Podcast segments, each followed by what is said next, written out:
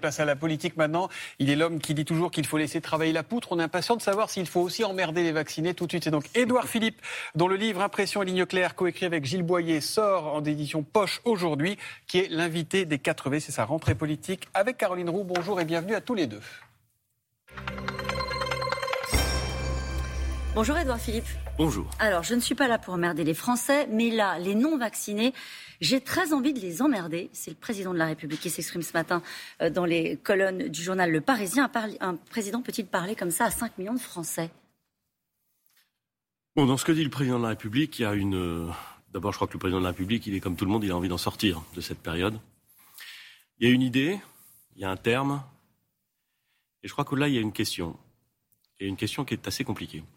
L'idée, c'est que euh, le président de la République, comme à mon avis beaucoup de Français, souhaiterait que euh, tous ceux qui ont un schéma vaccinal complet, qu'il l'ait fait par conviction ou par euh, une certaine forme d'obligation, d'incitation, ne subissent pas les contraintes et le contre-coup dus au fait que entre 8 et 10 de la population française refuse de se faire vacciner.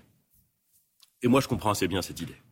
Je la partage assez volontiers. Et je crois qu'il y a une bonne majorité de Français qui la partagent. Ensuite, il y a un terme le langage familier, on va dire. Hein. Hum. Euh, parfois, le président de la République s'engage, euh, s'exprime de façon soutenue, parfois c'est de façon familière. Là, il s'est exprimé de façon familière. Je pense que tout le monde a compris euh, ce qu'il voulait entendre. Trop. Et puis derrière. Pourquoi je vous pose la question? Est-ce qu'il a fait un mea culpa devant des millions de France de téléspectateurs pour dire qu'il bah. y avait certaines phrases qui pouvaient brutaliser les Français qui l'avaient regretté bah, Écoutez, c'est lui qui dira s'il le regrette ou s'il ne le regrette pas. Mais en tout cas, ce qui est clair, c'est qu'on a compris ce qu'il voulait dire. Hum. Et puis, il y a une question derrière qui est à mon avis plus intéressante que la polémique qui va évidemment euh, prospérer sur le terme, c'est la question de la vaccination obligatoire. Parce que derrière se pose la question de savoir s'il faut inciter à la vaccination.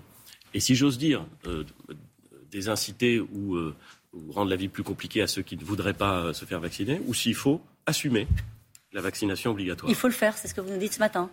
Moi, je, comprends qu'on hésite. C'est une question difficile, donc je mmh. comprends qu'on réfléchisse, qu'on hésite, qu'on débatte. Mais je pense qu'au moment où on en est, euh, je suis plutôt favorable à la vaccination obligatoire. Je vous rappelle d'ailleurs qu'en 2017, nous avions décidé de rendre obligatoire un grand nombre de vaccins pour les enfants. Euh, c'est applicable depuis le 1er janvier 2018 et ça donne de bons résultats. Donc j'ai tendance La question, c'est la faisabilité de cette, mesure. C'est ce que dit aussi le président de la République ce matin. C'est vrai, c'est une question difficile parce que il faut savoir euh, quelle est la. Il y a un vieux principe de droit qui dit règle sans sanction, c'est-à-dire une règle qui n'a pas de sanction ne vaut pas. On ne va pas mettre des amendes aux gens qui ne sont pas vaccinés. Qu'est-ce que ça veut dire rendre le vaccin obligatoire? Mais euh, je préférerais qu'on se pose la question collectivement, y compris sur le plan législatif, mais qu'on impose le principe d'une vaccination obligatoire. Il y a les principes et puis il y a le climat ambiant du pays. Vous êtes bien placé pour le savoir en tant qu'ancien euh, Premier ministre. Il y a des mesures qui ne passeraient pas euh, dans l'opinion. Comment est-ce que vous qualifiez euh, le climat dans lequel nous sommes aujourd'hui? Il y a une élue d'ailleurs de, votre parti, Horizon, qui a été menacée parce qu'elle soutenait, plusieurs, je, pense à Agnès Firmin-Lebaudou en l'occurrence, qui a été menacée parce qu'elle soutenait le pass sanitaire. C'est devenu dangereux de porter des convictions, d'imposer des mesures, de faire de la politique. Bah, on a une, une époque qui est extrêmement tendue, nerveuse. Euh, c'est pas neuf, euh, mais ça a tendance à se dégrader. Euh, il y a une violence euh, dans les propos, dans les actes, qui est considérable. Violence dans les propos, vous pensez au président de la République? Non, je pense, je, pense à ce qu'on voit en permanence dans, dans, toutes les prises de position publiques. et c'est intéressant que vous me posiez la question parce que moi, on me dit souvent que j'ai une expression publique qui est trop nuancée. Ben, je la revendique furieusement mon, expression publique nuancée, parce que je pense que dans ce climat d'hystérie, euh, dire les choses avec beaucoup de conviction sur le fond et beaucoup de détermination, mais aussi euh, avec euh, la conviction que la réalité est complexe et qu'on a le droit de douter, qu'on a le droit d'hésiter, qu'on a le droit de mettre des nuances, et ben je pense qu'il faut le revendiquer. Et je dis un mot de soutien à toutes celles et ceux, femmes, hommes, qui s'engagent dans l'action publique ou qui s'engagent dans l'action de la société et qui sont confrontés à cette violence, qu'il ne faut pas renoncer. Et d'ailleurs, aucun d'entre eux n'a envie de renoncer. Il ne faut pas renoncer et qu'il faut avancer calmement. Mais admettez que c'est dans ce contexte d'extrême tension que vous dites qu'il faut imposer la vaccination obligatoire. C'est risqué. Euh, oui, je n'ai pas dit que c'était une décision facile, je n'ai pas dit qu'il fallait euh, le décider comme ça. On a le droit d'avoir un débat public de qualité sur ce sujet. Mais ma conviction, c'est qu'au moment où on en est de la maîtrise des vaccins, du développement de l'épidémie, on devrait pouvoir se poser cette question et j'y suis plutôt favorable. C'est la rentrée de votre parti euh, Horizon. Thomas Soto le disait tout à l'heure, vous avez installé votre QG dans l'ancien QG de Jacques Chirac. Il y a un message particulier, c'est vous l'héritier euh, Non, mais je trouve que c'est, un clin d'œil amusant. On ne l'a pas fait pour ça, mais enfin, il se trouve qu'on est installé à cet endroit-là. Il y en a une autre qui se revendique de l'héritage de Jacques Chirac, c'est Valérie Pécresse. Euh, est-ce que la candidature de Valérie Pécresse pour les Républicains complique votre opération séduction avec les élus de droite? Je ne suis pas dans une opération de séduction avec les élus, je suis dans une opération de conviction et de préparation d'une stratégie pour la France. Ce n'est pas incompatible, vous me direz mais c'est quand même un exercice euh, qui regarde un petit peu plus loin. Oui. Moi, moi, Ça complique les choses ou pas, le fait que ce soit elle la candidate des Républicains? Non? Non. Euh, elle est candidate à l'élection présidentielle. Moi, non. Moi, ce que j'essaie de faire, c'est de construire une stratégie pour la France. J'essaie, avec Horizon, de ne pas me placer dans l'immédiateté, de ne pas me placer dans l'acidité, de ne pas me placer dans les postures et, dans le, euh, et dans la prise de parole sur l'ensemble des polémiques qui chaque jour se succèdent les unes aux autres, mais d'essayer d'avoir une stratégie sur des questions dont on ne parle pas suffisamment dans le débat public. Est-ce que je peux vous en donner un exemple? On y va, j'en avais une moi, mais allez-y vous. Aujourd'hui, depuis d'ailleurs quelques années, et ça va continuer et ça va même s'accélérer, nous vivons une révolution technologique inouïe. Inouïe. Nous vivons dans un monde où l'intelligence artificielle arrive. Ça va changer nos façons de vivre, ça va changer la nature des métiers que nous faisons. Beaucoup des métiers que nous prenions comme des métiers qui vont continuer à se développer, vont être radicalement transformés dans les années qui viennent. La notion même de travail va être radicalement transformée. Elle a déjà changé avec Ça change partout dans le monde. Et, et vous savez quoi? Dans ce débat présidentiel qui s'annonce, personne n'en parle.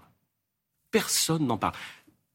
Qu'on le veuille ou non, cette transformation est en train d'arriver. Donc, vous voulez peser sur les idées, vous Comment est-ce que nous nous adaptons Comment est-ce que nous nous adaptons Je vous en donne un deuxième exemple. Lui... Moi, je poser la question sur le mien, quand même. Pardon, allez-y, je vous en prie. Oui, parce que quand même, on l'a entendu dans le journal, vous êtes enthousiaste. On l'a toujours dans le journal de 7h30. Euh, le coût des tests, 1 milliard d'euros. La question des finances publiques vous importe beaucoup. vous aviez dit qu'il faut remettre des comptes, de l'ordre dans les comptes et dans la rue. Euh, Est-ce que ça, c'est un sujet sur lequel vous voulez peser pendant cette élection euh, présidentielle Et comment? Parce que Bruno Le Maire vous a rappelé hier dans le Figaro que vous apparteniez, vous étiez même le, euh, le Premier ministre de ce gouvernement qui avait sorti la France de la procédure pour déficit excessif. En clair, que votre constat était trop sévère. Mais je suis fier de ce qu'on a fait euh, quand j'étais Premier ministre avec les membres du gouvernement pour euh, euh, limiter la progression des dépenses publiques, pour réduire le déficit. Nous l'avons fait. Oui. Nous l'avons fait, et nous l'avons fait, et j'en suis très fier. Et je suis convaincu, je veux dire, c'est assez simple, je suis convaincu que quand les choses vont bien, on doit faire très attention et revenir à l'équilibre financier pour que quand les choses vont mal, on puisse avoir des marges de manœuvre. Aujourd'hui, que ce soit une priorité dans Aujourd'hui, les choses sont évidemment très impactées par le Covid, et on a eu raison de dépenser beaucoup d'argent pour faire face au Covid. Mais dans les moments où ça va bien, il faut ramener les finances publiques à l'équilibre pour une raison très simple, c'est que je n'ai jamais vu quiconque penser que plus on s'endettait, mieux on se portait. Ça n'est pas vrai. Mais est-ce que vous avez le sentiment que c'est une préoccupation, euh, que c'est une priorité euh, Je suis pas sûr de que ce gouvernement Oui, oui, je pense que le, le, gouvernement a bien compris que c'était un sujet. Je pense qu'au fond, tous les Français ont compris que c'était un sujet je pense que tous les Français savent que c'est un sujet. Et, je m'étonne que certains puissent encore en douter. Mais, pardon, je voudrais revenir à l'idée qu'on avait avant, parce que la question des finances publiques, des retraites, j'ai fait un certain nombre de propositions. Tout le monde sait que c'est un sujet qui est important. Et on en parle. Je ne suis pas sûr qu'on le prenne suffisamment au sérieux, mais on en parle. Cette révolution technologique que nous vivons aujourd'hui, elle implique quelque chose sur quoi nous avons une maîtrise. C'est de nous y préparer. Moi, je voudrais qu'en France, on doit produire en France environ euh, former environ 40 000 ingénieurs par an. On devrait être double. On devrait être une nation de bâtisseurs, de constructeurs du futur. On devrait être on devrait être la nation et on a cette habitude de former des cadres d'excellence pour justement reprendre en main le destin sur cette révolution technologique. Qu'est-ce que vous allez faire de ces propositions-là? Comment vous allez les porter dans les mois, dans les semaines qui viennent euh, Dans les années qui viennent. Dans les années qui viennent, horizon lointain? Euh, est-ce que, par exemple, vous pensez que le président aura besoin d'une coalition s'il l'emporte? Et est-ce que le parti Horizon que vous conduisez euh, peut y participer? Est-ce qu'il y aura des candidats Horizon au législatif, par exemple, pour porter ces idées-là? Bien sûr je, pour reprendre une formule célèbre des tontons flingueurs, je suis pas venu pour beurrer les tartines. Euh, donc, quand on crée un parti politique, c'est pour peser dans le débat public et c'est pour présenter euh, des candidats. Euh, et c'est ce qu'on va faire. Le président de la République, j'ai compris de l'interview que vous aviez mentionnée tout à l'heure qu'il avait envie. Il ça, a envie. Ça ne m'a pas surpris, je l'avais senti cette envie, voyez-vous. Et je m'en réjouis. Très bien, il va être candidat. Je pense que quand on est candidat à sa réélection, on doit être dans une logique de rassemblement et probablement d'élargissement. De coalition oui, alors après, c'est à lui de déterminer la structuration qu'il a envie de donner à cet élargissement et à ces rassemblements. Euh, mais il doit être dans une logique de rassemblement. Parce que sinon, ça ne marche pas. Euh, parce que la, vérité, qu'à mon avis, euh, il a parfaitement en tête, et que tous les Français ont en tête, c'est que le quinquennat qui vient, les cinq ans qui viennent, ne seront pas beaucoup plus faciles que les cinq ans qui viennent de s'écouler. Donc logique de rassemblement, Je crois, ouais. au-delà même de la République en marche. Bien sûr, mais c'est déjà le cas. Euh, depuis que vous avez quitté Matignon avec la sortie de ce livre Impression et ligne claire qui se rempoche, je le rappelle, aujourd'hui avec une postface qui est intéressant à lire, hein, parce que vous avez raconté comment ça s'est passé quand vous avez euh, quitté euh, Matignon. Est-ce que vous avez senti qu'on vous voyait en Macronie comme une menace parfois? Je, dois dire que la ligne que je me suis fixée, que j'ai formulée de façon très régulière et je crois très cohérente, d'une loyauté et d'une liberté, est peut-être apparue un peu compliquée pour certains. Bah, tant pis pour eux, parce que je serai loyal et je serai libre. J'ai une dernière question à vous poser. Euh, la, dé- la dédicace que vous aviez faite à, à Emmanuel Macron s'est retrouvée dans un livre euh, qui racontait l'histoire de la droite. Chérie, j'ai rétréci la droite. Ça vous a déplu? Vous savez, autour des responsables politiques, il y a ce qu'on appelle les entourages. Les entourages adorent montrer qu'ils sont informés, adorent formuler des commentaires. Ça m'ennuie prodigieusement. Ça n'a pas abîmé votre relation avec le président?